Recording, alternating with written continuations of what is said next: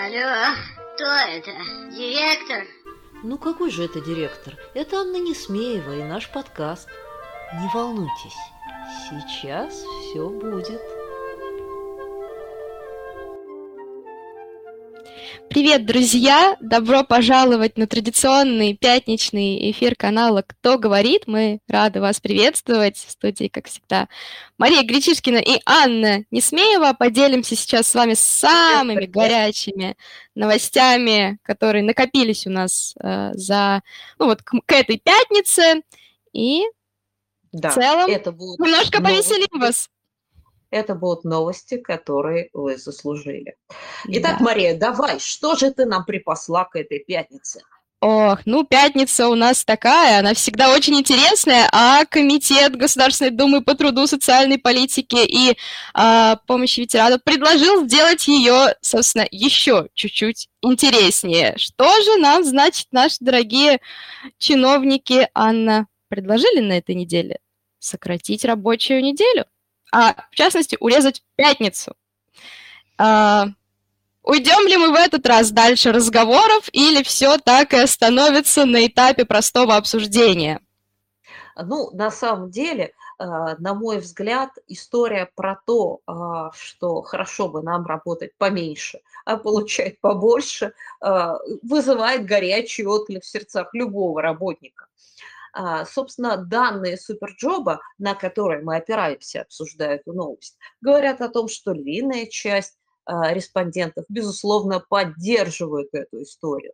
Но, на мой взгляд, гораздо интереснее здесь не то, сколько процентов сказали за или против они укороченной рабочей недели, а сколько то, что эта новость является продолжением череды а, довольно длинной череды информационных вбросов, а, когда наше правительство еще со времен а, Дмитрия Анатольевича Медведева в его бытность президентом, вот, потом в его бытность премьером, когда вот все это вбрасывалось и обсуждалось. То есть если я не ошибаюсь, это, по-моему, уже пятое или шестое, вот такой вот с разницей в год, в несколько лет, mm-hmm. вбросы от официальных органов, от официальных лиц, истории про то, что а давайте-ка мы сократим рабочую неделю, а давайте-ка мы сделаем меньшее количество часов, а давайте-ка мы введем некий сменный там график. Почему? Да все потому, что мы находимся в пределах той самой демографической ямы когда работы у нас больше, чем людей. И здесь история про то, что а, так или иначе, э, теми или другими экономическими способами а, пытаются э, эту проблему разрулить, потому что новых работников никакими указами, приказами, распоряжениями, к сожалению, породить невозможно. И да, а, здесь это еще раз, на мой взгляд, подтверждает то, что мы с вами все-таки относимся к той группе стран а, европейского, а, скажем так, европейского ареала, где э, действительно большая часть экономики уже находится в экономике услуг, где население стареет очень быстро. И нет, ребята, мы здесь не с Китаем, не с Африкой, не с Латинской Америкой и даже не с Казахстаном. А, где очень много молодежи и людей больше, чем рабочих мест. Так что а, ждем. Да, посмотрим, куда качнется уже наконец этот бесконечный э, маятник. Ну, нас, Хотелось бы уже... Нас приучают к этой мысли. Да, Я думаю, что мы в эту сторону гребем. Да, ну хорошо, что ж, Двигаемся дальше. У нас очень интересное сегодня есть э, исследование, которое касается мотивации. Кое-что с этим исследованием не так, я думаю, Анна нам сейчас э, пояснит, но в целом э, я выделю очень одну важную, интересную мысль, которую нам представило исследование медиаком эксперты анкетолог.ру, которое в целом заключается в том, что вот хотят россияне чего-то нового увидеть в системе а, мотивации в своих компаниях. А готовы ли компании, конечно, им это предоставлять? И что в целом компании считают сегодня у нас нематериальной мотивацией? Это вот Анна, пожалуй, нам и объяснит. Ну, а, я думаю, что если бы с нами здесь были наши эксперты мотивации, например, Елена Короленок, она бы сказала, конечно же, а, более правильно и расставила бы все по полочкам с точки зрения науки. Ну, а мы с вами посмотрим а, в корень проблемы. Начнем с того, что авторы статьи, которые описывают результаты этого исследования, немножко путаются в понятиях потому что история про мотивацию подразумевает, а, что есть некоторые опции, блага, а, условия, возможности. Они могут быть как финансовые, так и нефинансовые, которые позволяют стимулировать а, тех сотрудников, которые, ну, в широком смысле слова, работают лучше. Потому что главный смысл системы мотивации заключается в том, что человек может приложить усилия, а, вести себя определенным образом, достигать успехов и получать за результат своей деятельности некоторые блага, некоторые преференции. Потому что, да, друзья мои, то, что вы даете всем по дефолту, мотивацией не является. Ни материальной, ни нематериальной.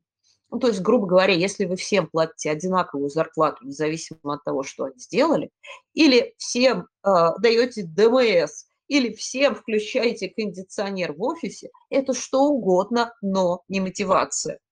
А, поэтому а, авторы исследования немножечко попутали условия труда, социальный пакет и мотивационные опции. Но в общем и целом я бы сказала, что эта ошибка довольно типичная.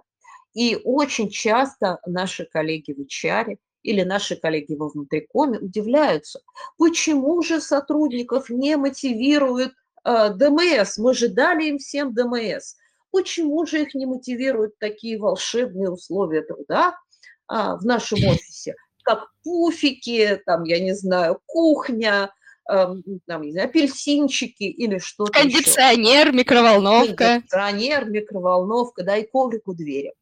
А, да, друзья мои, потому что после того, как вы это раздали всем, оно перестало быть мотивацией вообще. Оно было мотивацией на точке не было, стало. Да?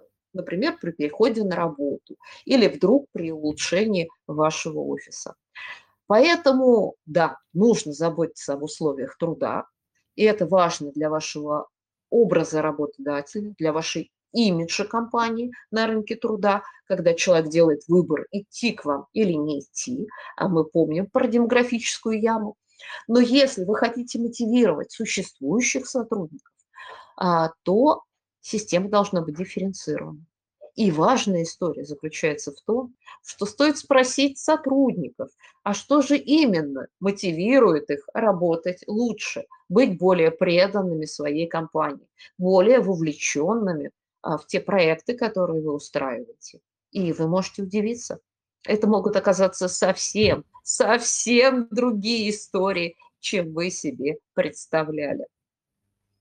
Да, вот такое интересное у нас сегодня обсуждение получилось э, мотивации. Будем надеяться, что удастся наконец-то работодателям понять это, правильно разложить все у себя по полочкам, ну и, конечно, прислушаться к своим сотрудникам. Ну, а мы двигаемся дальше, и у нас, возможно, есть немножечко времени для небольшой рекламной паузы. Анна, да, что конечно. вам говорит слова без цензуры и откровенно на чистоту? О чем же они вас заставляют задуматься? Ой, Маша, я задумываюсь об этом. Последнюю неделю каждый день я встаю и засыпаю с этой мыслью. Друзья, грядет вторая антиконфа. 17 а, мая мы все соберемся с вами на волшебной площадке и будем говорить о том, что нас беспокоит. Но до 17 мая, кажется, еще далеко. Так нет же. Уже в течение ближайших 10 дней мы с вашей помощью сформируем программу.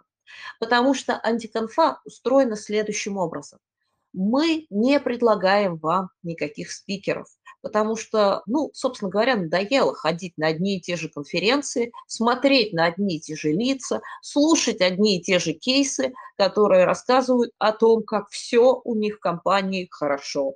Нет, мы так не хотим. И мы выбрали принцип самостоятельного выдвижения, самостоятельного предложения со стороны членов нашего сообщества и тем, и спикеров. Ребята, если у вас есть что сказать, или если у вас есть какой-то навык или какой-то интересный проект, которому вы хотите научить остальных, немедленно подавайте заявку а, и становитесь резидентом антиконфы. А, еще 10 дней мы будем собирать предложения на участие в TED-сессии, на участие в воркшоп-сессии, и затем выкатим их все на голосование. Среди, а, собственно, заявителей вы сами выберете то, что вам интересно. Ну и, конечно же, становитесь не только участниками, покупайте билеты, потому что антиконфа проводится на наши с вами деньги. А, у нас нет спонсоров, у нас нет каких-то закулисных участников или чего-то подобного, а, которые оплатят наш банкет.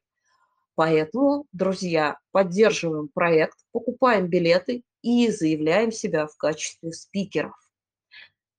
Там без цензуры, откровенно, на чистоту вы сможете поговорить с коллегами о том, что действительно вас беспокоит. Ну все, я сказала да. самое главное. Да, антиконфа просто огонь, так что, друзья, поспешите. Не откладывайте до конца, особенно учитывая, что если вы просто участником придете, у нас э, подорожают немножечко билеты чуть попозже, поэтому обязательно... Да, когда, когда программа будет сформирована, а, билеты подорожают, а, это точно.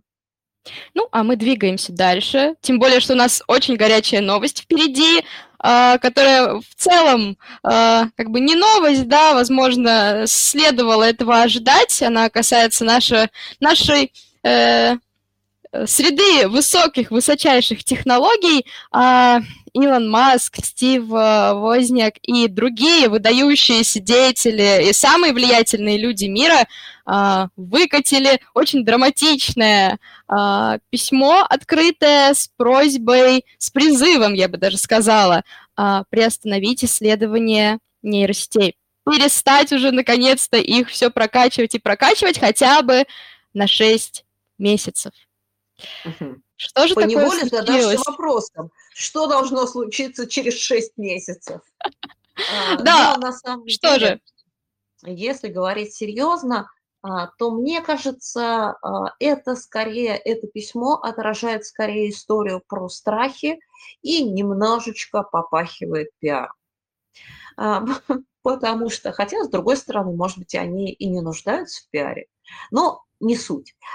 Если мы с вами чуть-чуть оторвемся от образа таинственного Скайнета из четвертого терминатора, который уже вокруг нас – а, и представим, что все-таки «Матрица» – это фантастический фильм, а, то мы увидим, что основное применение искусственного интеллекта а, тех нейросетей, которые сегодня нам рисуют картиночки, пишут тексты и даже уже создают музыку и голоса, заключается в обработке огромного количества данных и принятии решений на основе этих данных по заданным алгоритмам.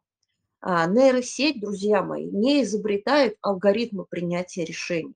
Она действует по тому набору алгоритмов, которые заложили в нее при создании и обучении. А, и да, если даже говорится о том, что она самообучающаяся, основной смысл в том, что она достраивает алгоритмы, которые создаются с так называемым открытым финалом. То есть там предлагается несколько вариантов решения, а, после наступления событий, если то. А, да, поставить диагноз а, в телемедицине, перебрав кучу симптомов. Да, сравнить какой-нибудь утерянный объект с там, миллионом фотографий найденных, потерянных вещей в московском метро. Да, даже найти преступника по данным видеокамеры. Система это может, но она не может породить ничего принципиально нового.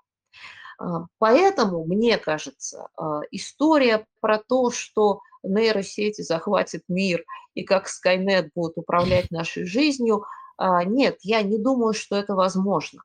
Но скорее опасения вызывает история про то, что область, скажем так, область нашей деятельности, наших знаний, алгоритмы наших действий, находящиеся в виртуальном пространстве, сегодня крайне плохо урегулированы с точки зрения закона. А ведь мы там уже и работаем, и встречаемся, и делаем вклады, и инвестиции. Ну, посмотрим, например, на все криптовалюты и вот это вот все. И вот здесь вот как раз, а, на мой взгляд, история про а, вот новую область правового регулирования а, вот этой части жизни человечества, то, что нам необходимо. А, вспомним те самые пресловутые дипфейки, да, Маша? Когда да. вдруг а, неведомый человек появляется неизвестно откуда и говорит что-то, а, будучи очень похожим на генерального прокурора. Нет, конечно, мы не можем такого допустить. И э, вот в этой области, в области подделки данных, имитации данных, э, сделанных опять же по заказу человека, искусственному интеллекту это самого по себе не надо, э, и лежит э, некое опасение, высказанное нашими интеллектуальными гигантами. Да, но, но вот даже такая история с Midjourney, да, приключилась, то, что начали распространяться просто огромное количество вот этих э, изображений, где там папа римский, значит, в моднявой такой курточке, очень дорогой, и люди начали действительно, ну, верить в это, потому что выглядит очень правдоподобно, или там Дональд Трамп в наручниках, вся вот эта история, она просто разрывает интернет, и вот недаром вчера э, ну, основатель этой нейросети, ее разработчик, заявил о том, что все, хватит баловаться такими вещами, ну, бесплатно, да, то есть теперь можно только за 10 долларов теперь вы в можете э, делать дипфейки только за деньги. Да. Но, а, безусловно, ну, мы помним, ребята, что все-таки это история, которая имитирует реальную жизнь имитирует те события, тренды или явления, которые в реальной жизни нас с вами беспокоят. И, собственно, вот без этой реальной жизни они ничего не стоят и никому не нужны. И интересны только как игра ума. Я думаю, а, сообщество знаменитых британских юристов или иных авторов международного права, конечно же, наведут в этом порядок. Ну, а до той поры а, у тех, кто любит ловить рыбку в мутной воде, есть еще неплохие шансы.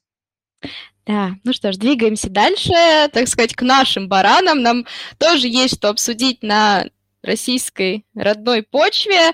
А, крупные потребители отечественного ПО обратились в Минцифры с просьбой повлиять на колоссальный рост стоимости российского софта, а, и действительно исследователи считают, что где-то в среднем на 30, а то иногда и на 50 процентов а иногда и даже больше подорожало э, программное обеспечение, которое нам предоставляют в качестве импортозамещения отечественные производители.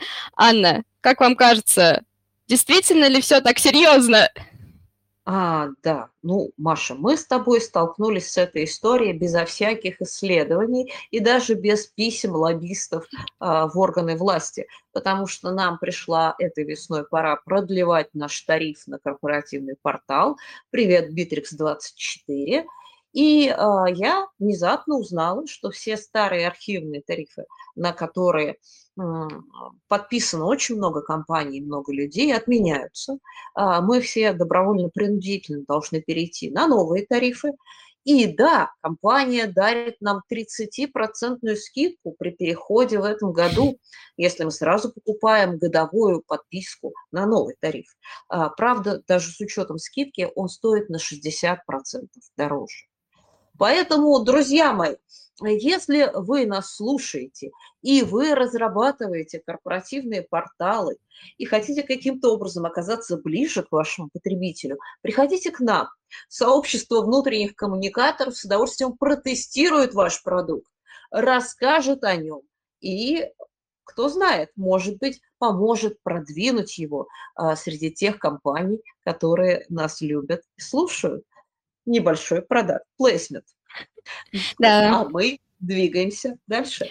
Да, ну и что ж, а, потихонечку, плавно двигаемся к завершению выпуска.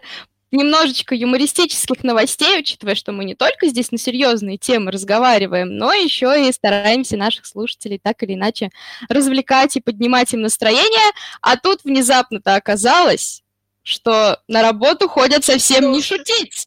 Точно, точно. Тут вам не хихоньки, тут вам не хахоньки. Да, шутки в сторону. Супер Джоб провел э, третий раз исследование на тему того, как э, работодатели относятся, значит, к такой прекрасной черте э, соискателей, как хорошее чувство юмора, в целом очень относительное, конечно, понятие, э, и как относятся сами соискатели, в общем, к своим э, перспективам карьерного роста за счет того, как они прекрасно поднимают всем в коллективе, видимо, настроение, оказалось, что то ли это черта времени, то ли что такое произошло, но юмор больше не в почете у работодателей.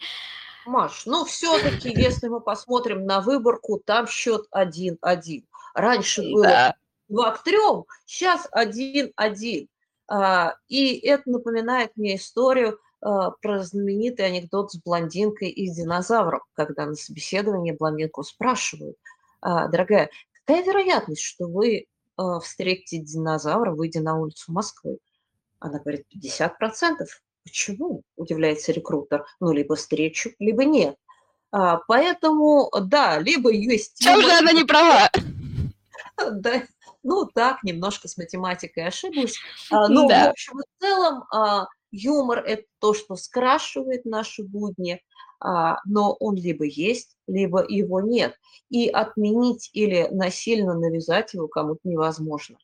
А так, я думаю, это история про то, что опасаются. Сейчас все всего опасаются. Опасаются mm-hmm. шуток, опасаются приколов, опасаются дипфейков. Вот, но все-таки 50% работодателей твердо стоит на своем, что сотрудник с чувством юмора легче переживает то, что окружает нас сегодня. Да. Ну и в пандан тебе, Маша, я припасла под финиш хорошую новость. Собственно, а, я теперь такими новостями буду закрывать наш эфир. А, не только вы, дорогие мои слушатели, ходите в бар, чтобы познакомиться с кем-то и найти себе друга жизни, партнера и соратника. А, ученые не так давно выяснили, что самцы желто-лихорадочных и азиатских тигровых комаров поступают точно так же. А, как вы знаете, сами комары кровь не пьют. Это делают только их а, прекрасные половины, комарихи. Поэтому, если в теплый весенний вечер вы увидите, что вокруг вас вьется целое облако насекомых с тихим жужжанием и норовит на вас усесться – не гоните их сразу. Вполне возможно, что это комары пришли познакомиться со своими прекрасными половинками. Примерно так, как вы в пятничный вечер приходите в бар. Отличная новость, думаю. И на этой идеальной ноте мы завершим наш эфир. Друзья, ставьте нам лайки, обязательно подписывайтесь на наш телеграм-канал, если вы этого еще не сделали. А куда еще нужно подписаться, Анна? Обязательно подписывайтесь на наши подкасты. Обязательно подпишитесь на наш подкаст. Я лично слушаю его в Кастбоксе. Можете это сделать в Apple подкасте, SoundCloud, на Яндекс Музыке или ВКонтакте. Впрочем, на любой подкаст-площадке вбивайте слова «Кто говорит», Анна Несмеева, слушайте нас и пишите комментарии. Обязательно. Мы очень, очень их ждем. А я прощаюсь с вами до следующей недели.